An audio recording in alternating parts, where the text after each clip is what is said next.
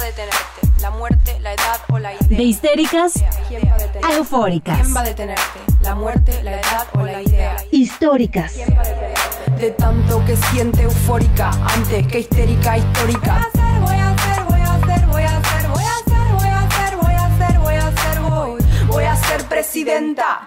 Bienvenidas a un episodio más de Históricas. Nos da mucho gusto escucharnos otra semana. Por acá andamos con otro tema que nos mueve, nos mueve mucho a todas las que estamos aquí. Hemos soltado unas buenas carcajadas y también una plática seria pensando este tema y la verdad nos emociona mucho. Así que, pues, muchas gracias por estarnos acompañando. Sí, muchas gracias por todas sus aportaciones. Esta semana, pues ustedes aportaron al inicio de este episodio, ya verán por qué.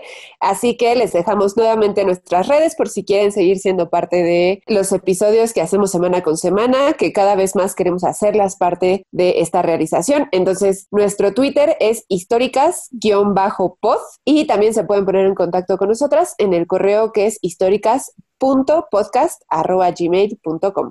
Hoy vamos a hablar de menstruación, ese tema que mencionó Dani, que nos mueve muchísimo y a muchas de nosotras nos conecta, nos hace reír, llorar, nos, nos pone todas las emociones en, en un mismo momento y es genial hablar de menstruación en este episodio. Es un gustazo que todas estén aquí escuchándonos y nos compartan sus experiencias. Y como histórica vamos a tener a Matilde Montoya La Fragua. Quédense al final del episodio que va a estar genial, lo van a disfrutar, nos vamos a reír, vamos a llorar, vamos a hacer de todo hoy. Disfrútenlo mucho. Y queremos empezar con un poco de las aportaciones que nos dieron en redes sociales. Ya llegó Andrés, el que me visita cada mes. Ya se me descalabró el mono, Estoy indispuesta. Estoy en mis días. Tengo la regla. se me descongeló el bistec. Hay momentos en la vida de toda mujer. Es temporada de fresas. Ando navegando en el Mar Rojo. Estoy tirando aceite. La bajadera. Monstruación. Circunstancias especiales. Se cancela la incapacidad por embarazo. Mis diablos. Y ya pasaron 28 días. Todas estas son participaciones que ustedes nos dieron de cómo se refieren a su menstruación y nos dimos cuenta que siempre usamos ya sean eufemismos o disfemismos para hablar de la menstruación. Rara vez le llamamos así, estoy menstruando, y entonces nos pareció muy importante hablar de esto. De hecho, eh, pues por ahí también María Ronces platicamos con ella un ratito y justo nos decía eso, ¿no? Porque ella su tesis es de los eufemismos en la menstruación y entonces nos decía que preferimos hablar o referirnos a la menstruación de muchas otras formas, excepto por su nombre y que inclusive preferimos cosas que llegan a ser como groseras u ofensivas o como grotescas, como ya se, eh, se me descalabró el mono o descongelar el bistec, cosas así, a llamarle menstruación. Y esto es porque tenemos muchísimos prejuicios. eh, ya a través del episodio iremos hablando de estos prejuicios y de dónde vienen, de... pero el punto es que desde pequeñas pues nos han enseñado que la menstruación es sucia, nos han enseñado un poco a negar nuestro cuerpo cuando estamos menstruando y pues claramente a negar este proceso que es súper natural y que pues el 50% al menos o 51% de la población pasa por ese proceso en algún punto de su vida, ¿no? O digamos 49 porque también tomemos en cuenta que hay mujeres que no menstruan, pero eh, bueno, estaremos hablando de esto que nos cruza a todas.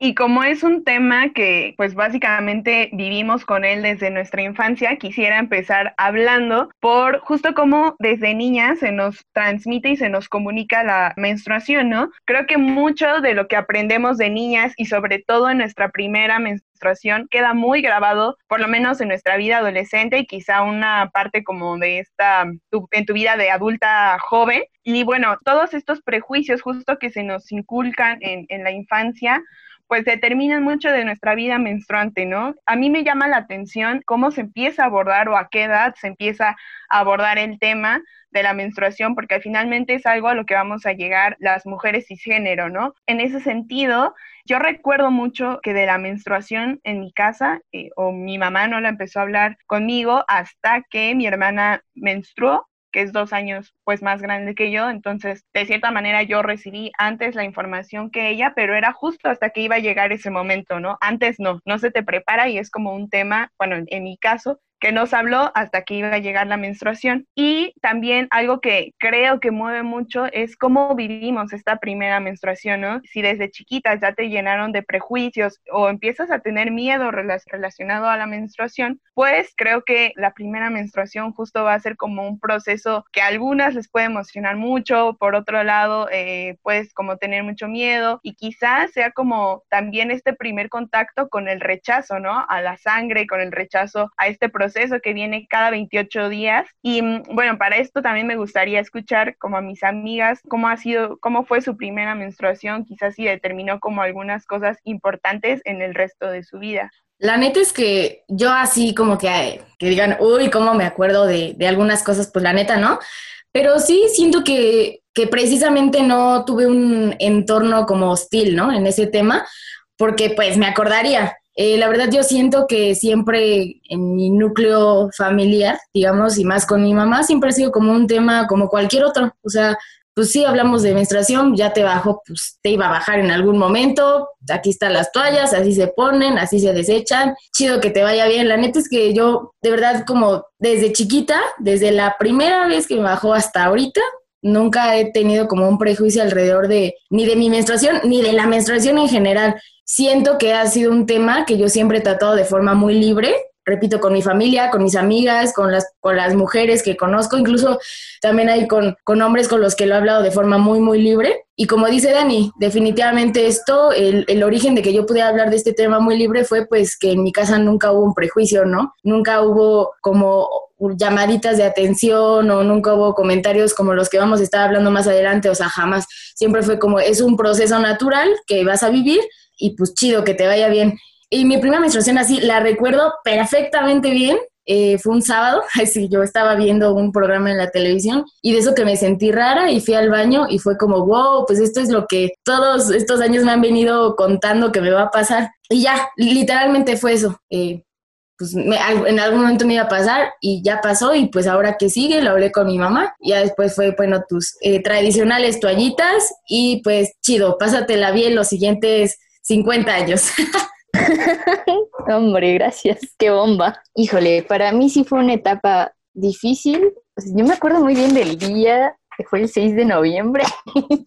Iba en primera de secundaria. Exacto. me acuerdo también. Sí, me acuerdo muy bien. Porque para mí sí fue algo como, pues, traumante, porque era algo que yo quería evitar. Nunca me negaron la, la plática de la menstruación yo fui afortunada en cierto sentido con la menstruación porque pues tengo dos hermanas mayores y mi mamá, en la casa somos puras mujeres, a excepción de mi papá, entonces el núcleo de la casa era de mujeres y me daba más confianza y yo aprendí de la menstruación a través de, de, mis hermanas y eso pues me dio como una zona de confort, pero a pesar de eso yo odiaba la menstruación, me acuerdo que lloré, lloré cuando me bajó y decía, no mamá, ¿por qué? ¿Por qué me bajó? Y aparte a mí me da miedo la sangre, entonces a, haber visto mis, mis calzones manchados de sangre me espantó un buen, fue horrible para mí la menstruación y mi mamá muy natural me dijo, pues ya te bajó, esto es algo normal, ya lo has visto en la escuela, tú me platicaste que lo viste en la escuela, y yo dije, sí, pero quiero que me baje. Hice un megadrama, me puse a llorar, odié las tallas sanitarias porque me rozaban las piernas, no, para mí la menstruación, la primera menstruación fue horrible, yo, yo lloraba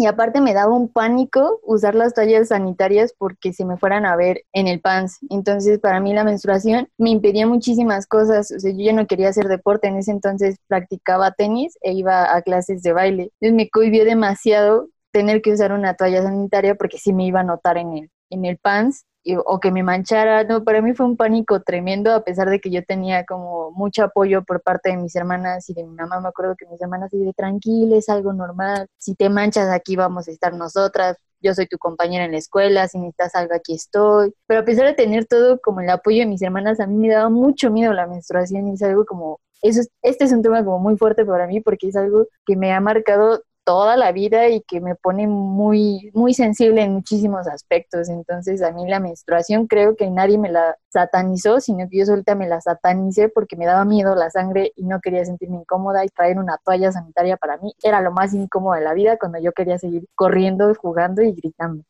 Es que siento que tal vez no la satanizan así directamente, o sea, algunas mujeres no se la satanizan directamente, pero socialmente sí, ¿no? Por ejemplo, que los eh, comerciales en la tele jamás muestren sangre roja, siempre el líquido que vierten sobre las toallas sanitarias es azul, como ¿por qué es azul? Nuestra sangre no es azul, pero bueno, yendo a cómo, pues yo viví la menstruación. claro que es azul.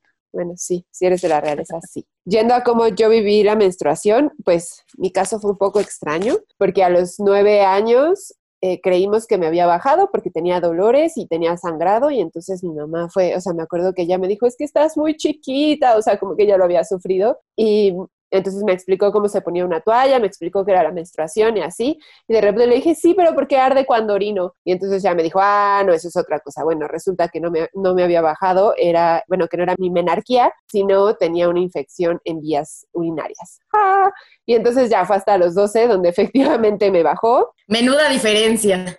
Un poco, sí. Este, y yo dije, ok, bueno, no es tan doloroso, no es tan feo como lo habían pintado. O sea, yo había entendido que la menstruación era horrible a los 9 años. Entonces a los 12 comprendí que no era tan fea, ¿no? O sea, que simplemente pues era sangre saliendo de tu vagina y entonces, pues ya le dije a mi madre, me acuerdo que estaba en un curso de verano, le dije a mi madre y no pasó a mayores, o sea, fue como, pues ya te bajó y ya. Y aunque sí hubo un, bueno, tienes que ser discreta, que no se te vea la toalla, esto no se habla con los hombres, o sea, como que mi mamá sí tenía una educación muy tradicional en cuanto a la menstruación y pues obviamente así me educó a mí con esta educación muy tradicional, pero ya después con mis mejores amigas de toda la vida, pues lo platicábamos y nos atacábamos de la risa y era tema inclusive, pues entre nosotras, ¿no? O sea, al ratito vamos a hablar un poco de eso, de cómo la menstruación nos acerca entre mujeres. Y bueno, o sea, me quedé pensando en que sí, yo fui muy suertuda al tener una madre que me explicó la cuestión biológica, que desde muy pequeña, ¿no? Que me explicó cómo se ponía una toalla, porque pensar que muchas de mis amigas no tuvieron eso. Por ejemplo, una de mis mejores amigas llegó y le dijo a su mamá, mamá me bajó, y la respuesta de su mamá fue, ¿qué hiciste? ¿Qué hiciste para que te bajara? Entonces, no sé, a mí eso me impacta mucho. Y otra de ellas, pues cuenta que fue al baño y es de mis historias favoritas. Cuenta que fue al baño y entonces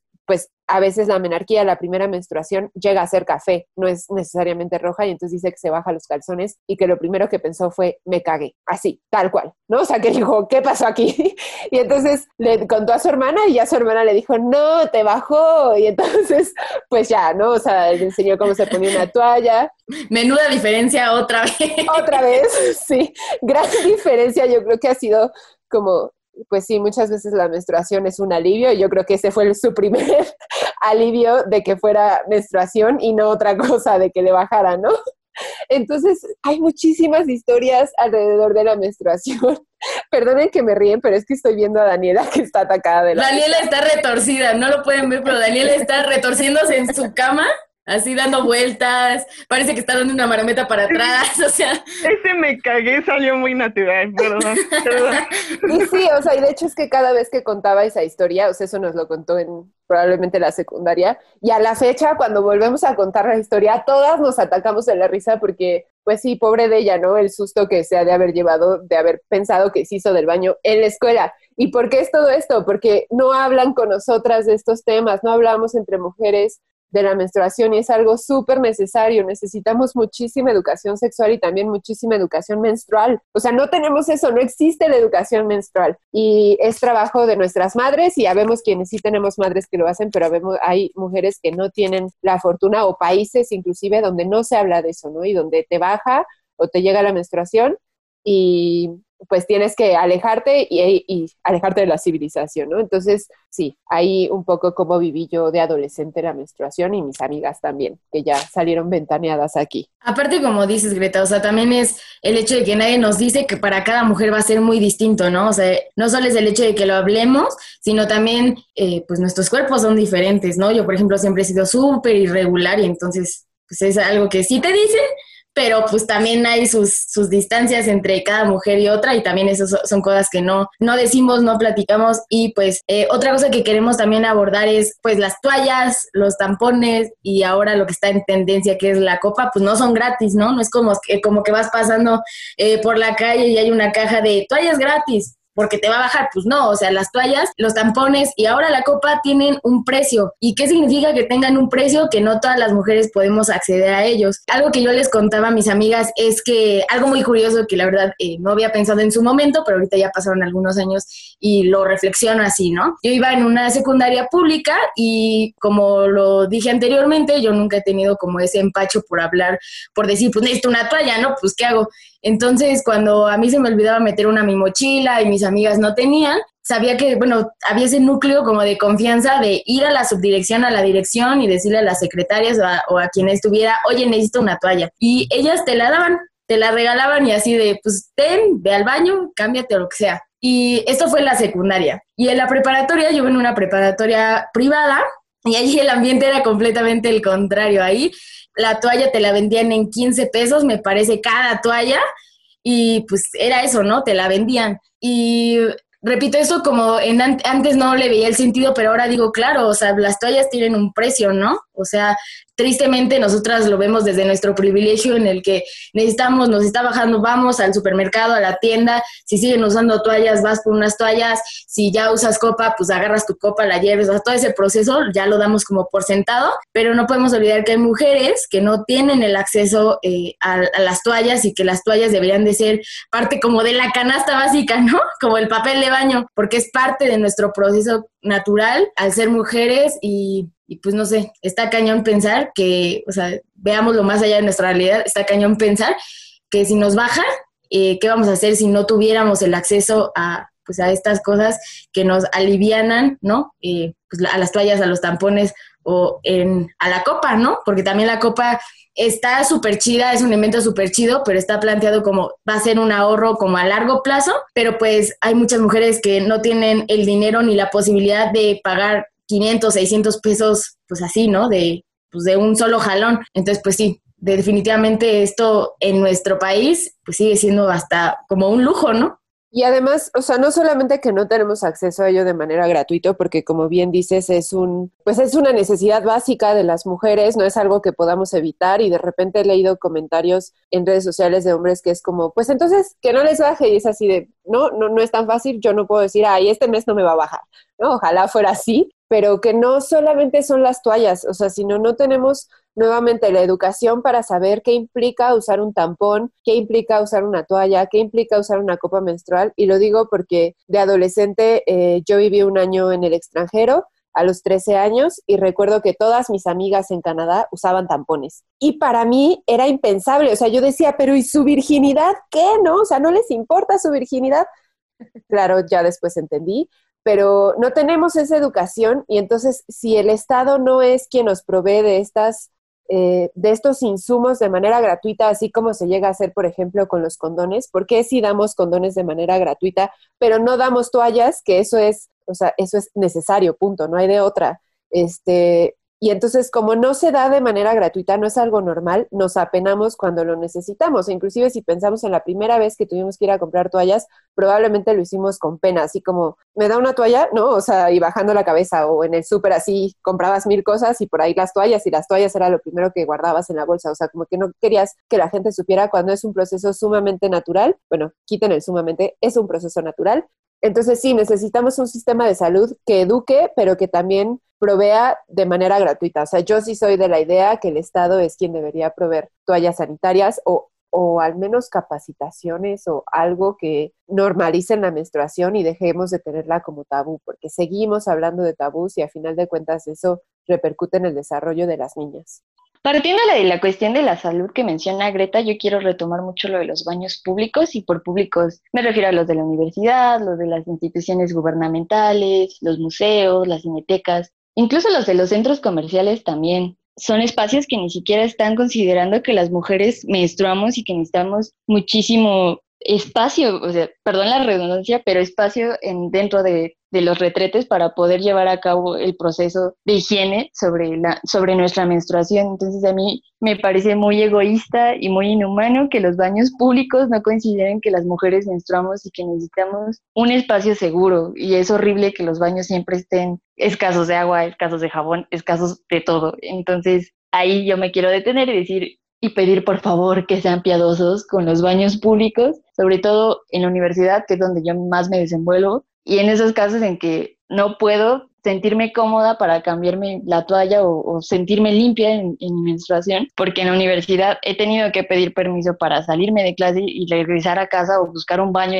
en, ciudad universitaria donde yo me sienta cómoda para poder, para poder sentirme limpia en mi menstruación, porque los baños de mi universidad bueno, de mi facultad, no, no, me hacen sentir cómoda y tengo que ir a cazar baños donde yo me sienta cómoda y con el suficiente espacio para poder llevar a cabo mi cuestión de limpieza e higiene con esta situación de la menstruación. Y además, es un rollo tener que pedir permiso para ir al baño y decir, bueno, no solo para ir al baño, o sea, es, es un rollo decir, maestro, me siento mal, sobre todo con un hombre, me siento mal porque tengo cólicos. Todavía tenemos un tabú a nivel universitario de decir, profe, me siento mal, quiero salirme de su clase porque me están matando los cólicos y no le estoy poniendo nada de atención. Creo que en este, en este sentido es muy, muy importante hacer énfasis, o sea, la menstruación y, el periodo menstrual de cada mujer es completamente diferente como para generalizarlo, ¿no? Habemos como tipo de mujeres para el que nos es imposible calmar un, cólico menstrual eh, con una pastilla, ¿no? Habrá quienes incluso se lo pueden aguantar y decir, bueno, no pasa nada, en un momento se me pasa. Pero hay otro grupo de mujeres como hay muchos que, tienen características específicas en su menstruación, ¿no? Hay quienes tienen un proceso tan doloroso que incluso pueden llegar al vómito, eh, un dolor de rodillas horrible. Entonces, en este sentido, creo que es importante que hombres y mujeres entendamos que ninguna mujer vive igual la menstruación y que tenemos que escuchar y estar abiertos a las necesidades que manifieste cada una, ¿no? Si para una es imposible permanecer en clase porque de plano el, dolor, o en el área de trabajo, ¿no? No específicamente en universidad, en el área de trabajo en el que estás, es imposible mantenerte ahí por el dolor que estás teniendo, pues estar abiertos a la comprensión, ¿no? Y bueno, es que su dolor menstrual, su periodo menstrual de ella se manifiesta de esta forma, entonces brindar todas las herramientas y toda la comprensión y toda la solidaridad para que se viva de la mejor manera posible. Además, no solo son los cólicos en la menstruación, sí es algo que a muchas nos marca, pero agrégale que nos duelen los senos, se hinchan los senos, nos da diarrea, nos duele la cabeza, nos da, hay algunas que les da temperatura. La menstruación es todo un proceso mucho más allá del sangrado y mucho más allá de los cólicos. Entonces, por eso es tan complejo querer hablar de esto y poder hacer que las demás personas empaticen con nuestro sentir durante la menstruación.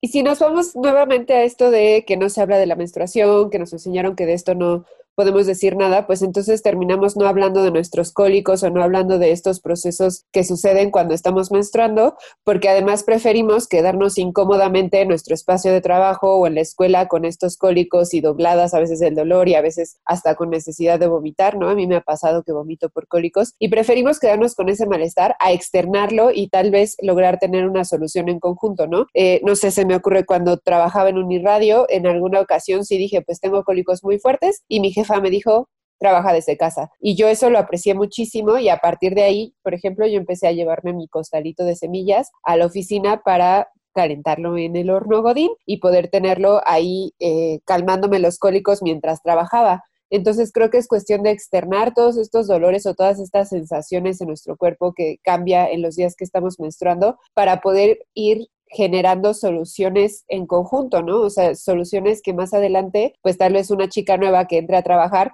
te vea con tu costalito y diga, ah, qué chido, yo también quiero traer el mío y entonces normalizamos el hablar de la menstruación poco a poco.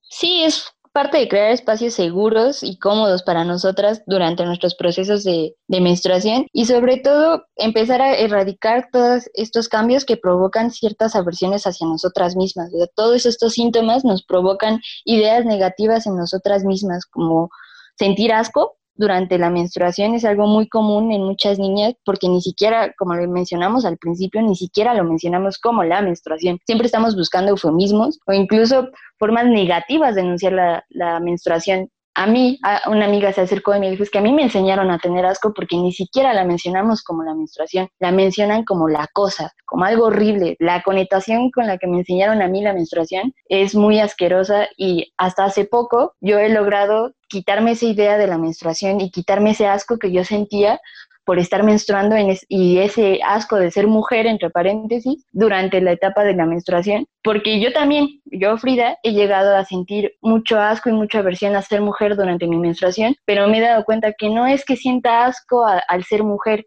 sino que sentimos asco por cómo nos han socializado por ser mujeres durante nuestra menstruación, porque nuevamente no estamos encajando con los estándares masculinos de la feminidad. Entonces creo que empezar a crear estos espacios de comodidad y de, y de sentirnos seguras en todos los espacios en los que nos estemos desarrollando, sean académicos, laborales, incluso en nuestra propia casa, nos va a ayudar mucho a desmitificar la menstruación y comenzar a enunciarla como tal, la menstruación. Y además la importancia de hablar de ella, ¿no? O sea, yo no me voy a cansar de decirlo, la importancia de hablar de la menstruación y de socializarla. Y no necesariamente eh, ir gritándolo a los cuatro vientos, pero sí platicarlo porque creo que desde, bueno, algo que eh, platicaba con María Ronces era que son las mismas mujeres quienes nos enseñan a no hablar de menstruación, ¿no? Y pensemos en nuestras madres, nuestras abuelas que tal vez nos dicen, hay que ser discretas, de esto no se habla, que nadie se entere que estás menstruando, que nadie sepa que traes una toalla. Pero a final de cuentas también es entre mujeres que se crea, o sea, yo creo que eh, a partir de la menstruación creamos lazos muy fuertes, ¿no? Por ejemplo, jamás en la vida si alguien se te acerca y te dice, oye, tienes una toalla, un tampón, se la vas a negar, a menos que tú la necesites, claramente, pero si te la están pidiendo, no la niegas porque sabes lo que está pasando esa mujer y entonces se la vas a dar. Yo creo que eh, la menstruación sí es una forma de crear lazos mucho más fuertes entre nosotras. Y no es el único acto eh, de sororidad que tenemos respecto a la menstruación. Por ejemplo, también que una amiga nos diga, se levanta, ¿no? Y nos dice, avísame si estoy manchada. O sea, creo que todos esos actos de cuidarnos las espaldas, literalmente, ¿no? Porque cuidamos que no estén manchadas, ayudan a que tengamos lazos mucho más fuertes entre nosotras. Hace, pues, como un año más o menos estaba en la oficina y pues no sabía que me iba a bajar, me bajó, me manché y entonces pues me paré y dije, bueno, voy a mi casa a cambiarme porque no me iba a quedar así todo el día. Y entonces cuando iba en el elevador, el elevador tenía un espejo y me tomé una foto y se me ocurrió subirla a mis historias de Instagram diciendo tenemos que normalizar estos accidentes, ¿no? Que ni siquiera quisiera llamarlo accidente. Y me sorprendió muchísimo las respuestas, la cantidad de respuestas que tuve de muchísimas amigas o inclusive de mujeres que pues me siguen en Instagram pero que somos conocidas. Me sorprendió que muchas era como,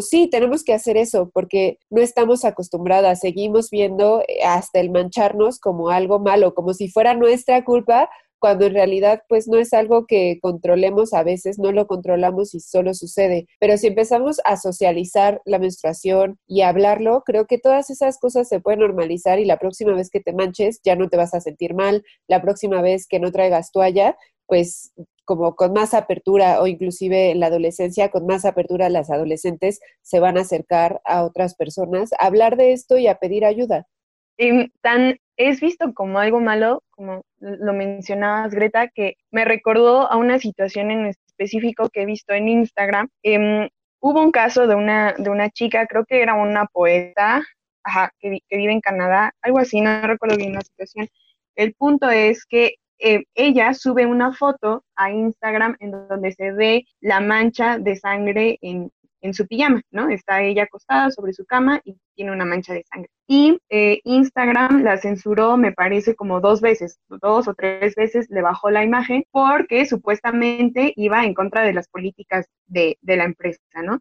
A partir de ahí he visto que muchas chicas se han sumado a esta, pues a esta como iniciativa de cierta manera de subir una foto, ya sea de su pijama manchada, cama manchada, calzón manchado, y eh, buscar cómo normalizar esta situación que es algo por lo que todas hemos pasado. Pero me lleva a pensar eh, la censura, a qué sangre está permitida que veamos y qué sangre no.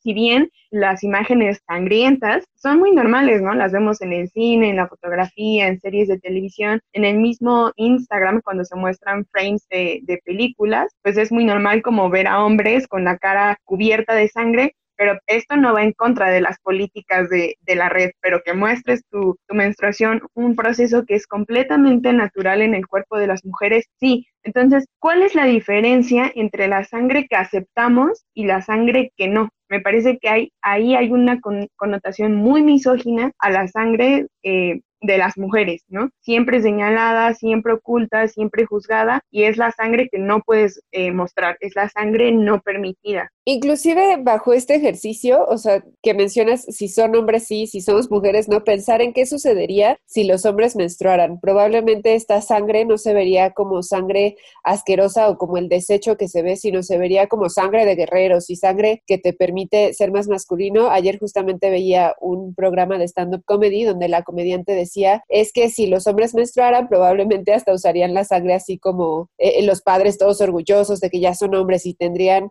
estas competencias de es que mi flujo es más abundante que el tuyo. Entonces, sí, ¿por qué no estamos aceptando esta sangre? Pues porque viene de un cuerpo de mujer y aparentemente te hace ser impura.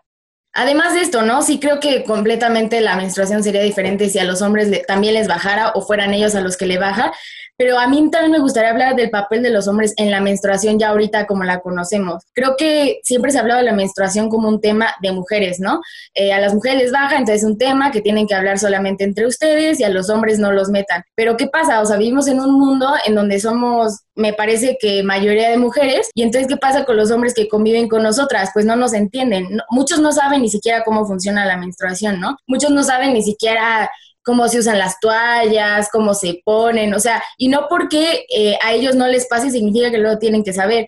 Hemos eh, crecido con la idea de que la menstruación solo le incumbe a quienes les baja, ¿no? Y a quienes no les, no baja, pues como que quedan exentos en este tema. O sea, debe de haber una educación menstrual también para los hombres, ¿no? Para que entiendan qué es lo que nos pasa a nosotras las mujeres cuando estamos eh, menstruando, porque también me parece como algo muy importante de decir que cuando los hombres quieren usar algún argumento en nuestra contra es, ah, es porque te está bajando. Ahí andas hormonal, pues es porque andas en tus días. O bien, también he escuchado muchas veces este argumento en contra de las mujeres, es que una mujer no puede ser presidenta o no puede tener un cargo, llamémoslo así, de poder. ¿Por qué? Porque implica toma de decisiones y una mujer que menstrua no es confiable en una toma de decisiones porque son más sensibles, son más sentimentales. Y pues bueno, todos estos argumentos claramente parten de la del desconocimiento y claramente parten de que no, o sea, no conocen qué es la menstruación, no conocen lo que pasa en, nosotras y por eso me parece muy importante involucrar a los hombres también en este tema para que dejen de usar la menstruación en nuestra contra. Hasta entre ellos hacen chistes como si alguien hace un comentario eh, enojado, triste, es como, ah, ya te está bajando. O sea, todo el tiempo existen estas burlas, yo diría, alrededor de la menstruación y de cómo nos sentimos cuando nos baja. Entonces, hablando de, de, todo esto de los hombres así, también me gustaría que nosotras fuéramos como, para empezar a cerrar el tema, ¿Cómo nos gustaría resignificar la menstruación? O sea, nuestra menstruación y la menstruación en general, si ya lo logramos o si estamos en un proceso, ¿no? Como de, decir, bueno, ¿qué está pasando con nosotras? A mí me gustaría decir que gracias al feminismo y gracias a amigas feministas también he podido hablar de este tema con mayor apertura. Si bien siempre lo he hablado eh, de forma muy libre con hombres y con mujeres, como ya dije, también creo que a partir de la menstruación he asistido a círculos donde solamente nos juntamos entre amigas a hablar de la menstruación y eso se me hace algo súper valioso, o sea, un intercambio muy, muy valioso. También yo antes de, de, este tipo de círculos yo no sabía que la primera menstruación tenía un nombre, ¿no? O sea, como ese tipo de cosas nadie nos las enseña, son cosas que se quedan ahí como en la teoría y definitivamente gracias al feminismo he podido como también tener más conocimiento de algo que me pasa desde hace más de 10 años. También me gustaría, eh, yo siempre he dicho que me gustaría ser madre y tener una niña. Soy fan, quiero una morrita y entonces también quiero un mundo en donde esa morrita pueda vivir su menstruación de forma más libre, en donde soy tal vez muy aspiracional y soy muy positiva en ese sentido, pero yo sí quiero que, que las morritas que vengan en camino tengan la apertura para hablar de estas cosas y no crean que el día que les baja y están menstruando por primera vez significa que se están muriendo. O sea, no, tenemos que hablarlo más y esto también parte desde nosotras, que podemos empezar a hacer este cambio con mujeres de nuestra edad, con mujeres mayores y así ir cambiando el chip, repito, sí entre mujeres, pero también empezar a involucrar a los hombres en este tema. Entonces me gustaría que mis amigas aquí presentes también dijeran cómo lo han resignificado o cómo piensan resignificarlo en un futuro. Pues yo sigo en un proceso, la verdad es que todavía no logro reconciliar, reconciliarme de, al 100 con la menstruación. Es algo que a mí me pesa mucho, me, pega demasiado porque yo padezco todo lo que les mencionamos de la menstruación. Pero la copa menstrual a mí sí me ayudó mucho a, reconciliarme con mi cuerpo y con la sangre como tal de la menstruación. La copa menstrual, eso sí, me ha ayudado demasiado. Pero sigo en el proceso de, de aprender a convivir con el dolor que me provoca la menstruación porque hay etapas en las que sí me, me tira, me tira, me inmoviliza los cólicos, todo me inmoviliza y entonces empiezo a fastidiarme conmigo misma y olvido que es un proceso natural y que no tengo que sentir odio, sino es aprender a, convivir con ese dolor y si tengo que estar tirada todo el día, lo voy a tener que, que hacer y no volver a censurar ese dolor para no incomodar a alguien. Creo que eso es lo que yo estoy haciendo con mi menstruación y la estoy resignificando de esa manera, aprender a convivir con el dolor y no dejar que me autocensure para no estar incomodando a alguien más, sobre todo cuando es hombre.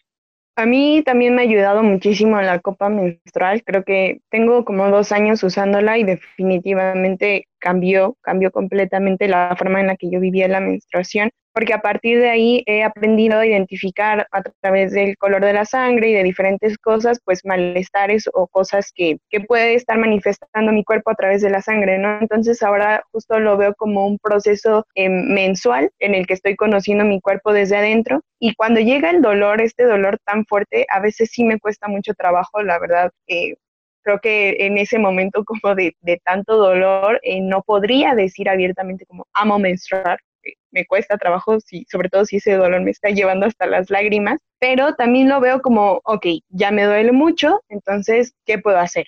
Eh, no quiero decir que odio mi cuerpo, no quiero decir que odio, odio ser mujer, porque definitivamente es algo que no pasa. Entonces aprovecho esos momentos para consentirme quizá y darme el tiempo de, consentirme como no lo haría en, en, otro momento del mes, ¿no? Me acuesto, me hago yo solita como mis propios masajes, hago unos ejercicios que tengo por ahí, me tomo el té que más me gusta, me pongo esencias y entonces como que intento a través de métodos naturales y también a través de mi medicamento, pues volverme como un poquito diferente el momento, el momento de dolor sobre todo, eh, y verlo como un espacio en el que puedo consentirme a mí misma y, y darme como el amor que quizá necesito en ese momento. Y también algo que me gustó mucho que dijo Nai fue pues también resignificarlo por las morritas que vienen, ¿no? O sea, que ellas no lo vean como un proceso de dolor. Yo veo a las niñas que tengo a mi alrededor y digo, ojalá ella nunca piense que odia ser mujer y que necesita ella, pues no escuchar que otra mujer lo odia su propio cuerpo por su proceso natural, ¿no? Entonces, con ellas intento también cambiar mi lenguaje y decir, bueno, ellas lo van a escuchar, entonces lo que ellas escuchen va, va a influir directamente en su propia percepción. Creo que es la forma en la que me he acercado a una resignificación de la menstruación y, y a verla como un proceso de mi cuerpo, algo que, que me está hablando desde adentro. Yo creo que estoy mucho como en, la, en sintonía con Dani en este aspecto. Yo también, la verdad es que tengo eh, hay veces que cuando estoy menstruando, si el dolor es tan fuerte que llego a pensar, me hubiera embarazado. Ya después pienso en todo lo que implica un embarazo y digo, bueno, ok, no estoy exagerando. Eh, pero para mí la resignificación de la menstruación vino a partir de la copa menstrual. O sea, siento que la copa menstrual, una, me ayudó a conocer mi cuerpo físicamente, porque además es algo que no nos enseñan tampoco. Este, me ayudó a conocer más mi cuerpo físicamente, pero además me ayudó a conocer mi menstruación porque ya no la ves ahí hecha bolas en una toalla, sino ya puedes ver el color de tu sangre, ver la textura de tu sangre y también puedes saber mucho de tu cuerpo a partir de esa del color, olor, textura de esa sangre que sale mes con mes y sabes cómo te trataste ese mes, ¿no? Es como eh, es como un resumen de cómo te estuviste tratando durante esos 28 días. Entonces, ver eso, o sea, comprender eso me ayudó mucho a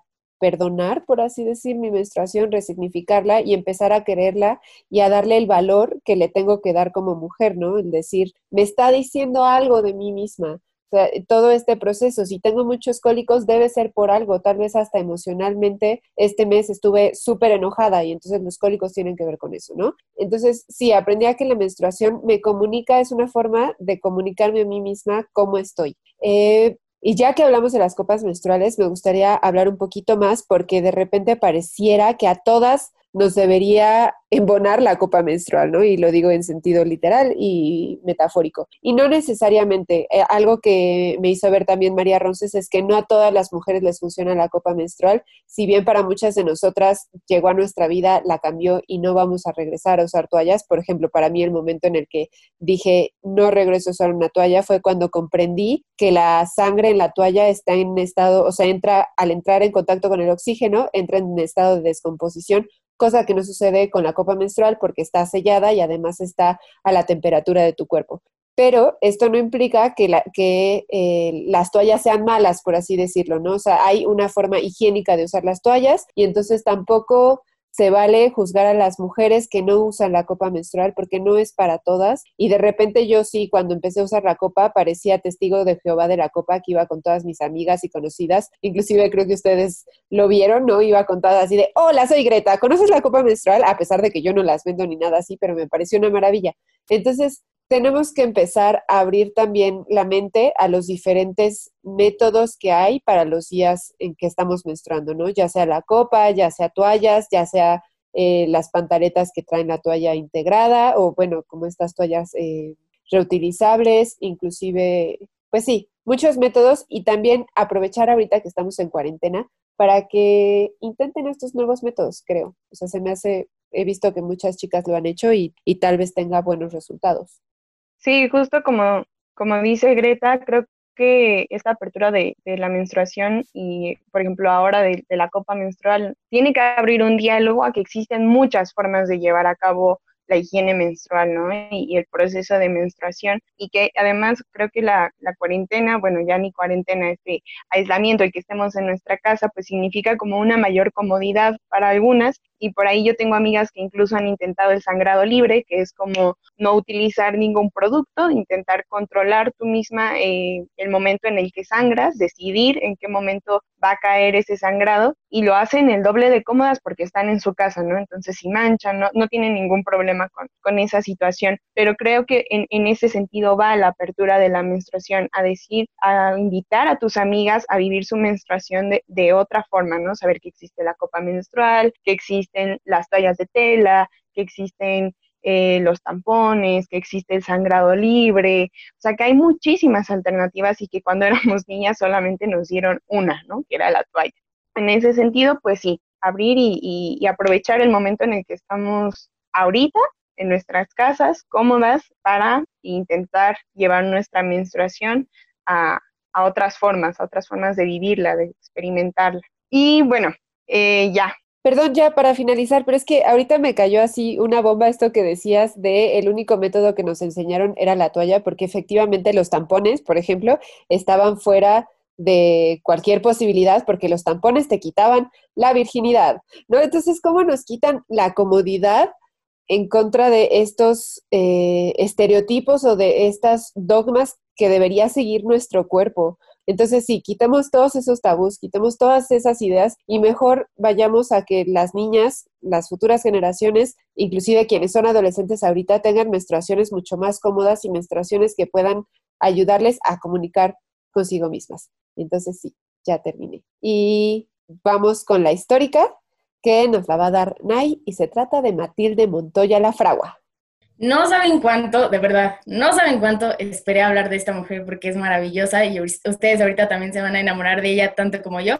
Matilde Montoya Lafragua fue la primer médica mexicana. Ella nació en la Ciudad de México en 1859. Ella fue educada en un convento y era definitivamente una mujer súper, súper adelantada a su edad, porque a los cuatro años ya sabía leer y ya sabía escribir. O sea, esta mujer iba a 400 por hora.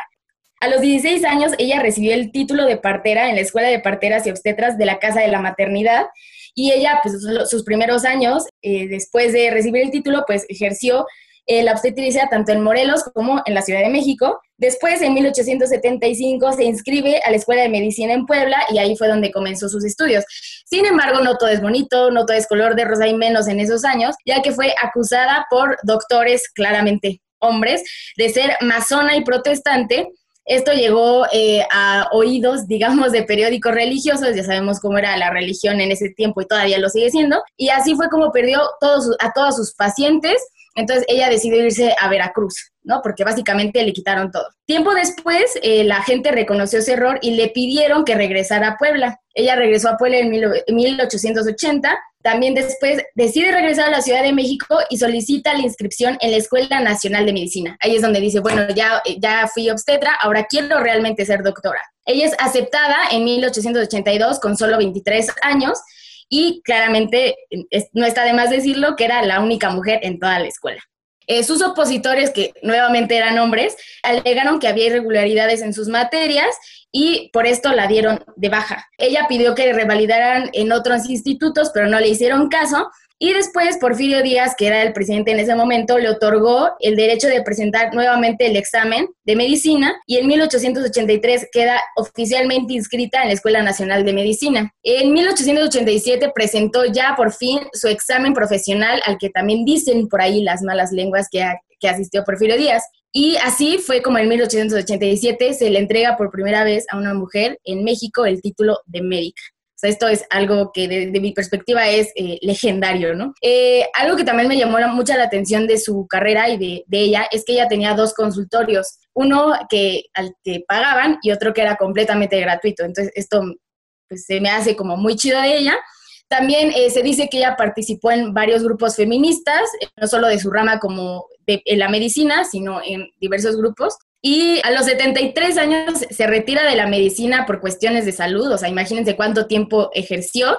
Y finalmente fallece a los 79 años de edad. De verdad que se me hace una mujerona y creo que algo que ha habido como en toda la vida y en todos los países y en todo el mundo es que siempre hablamos desde la medicina por los hombres, ¿no? Pero qué relevante de decir que en las carreras en donde hay y hubo mayor eh, estudiantes hombres, o mayoría de estudiantes hombres, es súper importante justo rescatar estas figuras femeninas que donde casi nadie nos habla, ¿no? Hasta que investigamos decimos, ah, pues sí, si ahorita hay muchas mujeres que son doctoras, tuvo que haber habido alguien que partió con este estereotipo. Entonces, qué chido, qué chido que haya mujeres que estudian lo que quieren estudiar y que se aferran a pesar de que todos los demás les, les quieren quitar la oportunidad. Matilde se aferró, fue médica y fue extraordinaria y la quiero mucho. Y que además estas mujeres abren la oportunidad de estudiar cosas que nos atraviesan directamente como mujeres, ¿no? Que quizá para los hombres pudieran ser ignoradas o como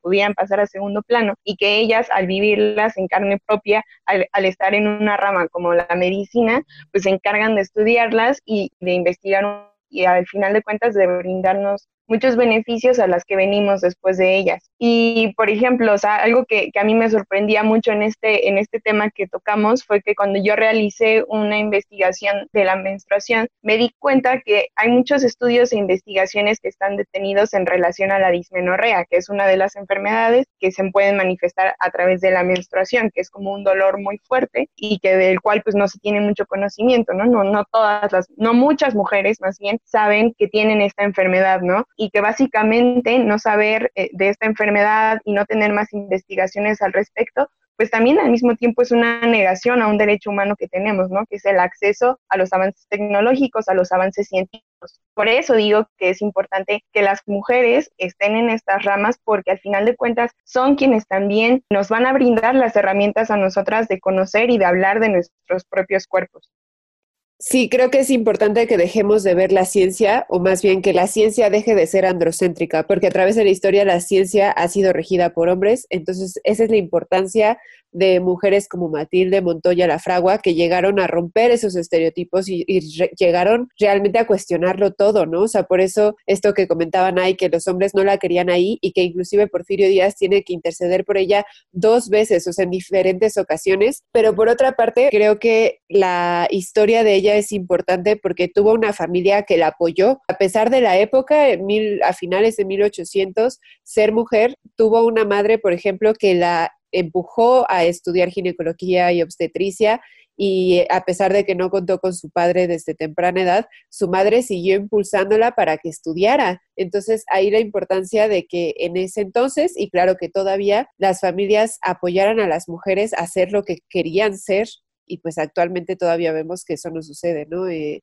vemos que todavía hay lugares donde las niñas dejan de estudiar en la secundaria porque pues ya para qué estudias, mejor quédate a ayudarme en casa. Entonces ahí Matilde Montoya La Fragua, que sí, no están para saberlo, pero Nailea llevaba, yo creo que desde que iniciamos este podcast, queriendo hablar de ella, así que por fin se le hizo.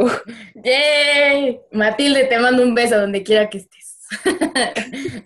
que no sea su tumba porque te escuchas rara como yo. No, yo no a su tumba, donde quiera que esté. Su alma está en todos lados ahorita. Y bueno, ya después de los besos y mucho amor que mandó esta Nay a Matilde, donde quiera que esté, les queremos invitar a que nos sigan en el próximo episodio, que también es una temática, nos toca a todas, que es el acoso.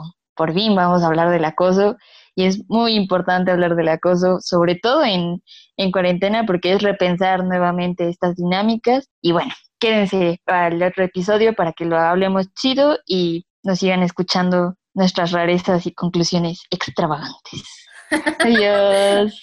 Bye. Bye. Salud, Greta. Dice Greta que adiós. Históricas. Tu compañía sonora y sorora.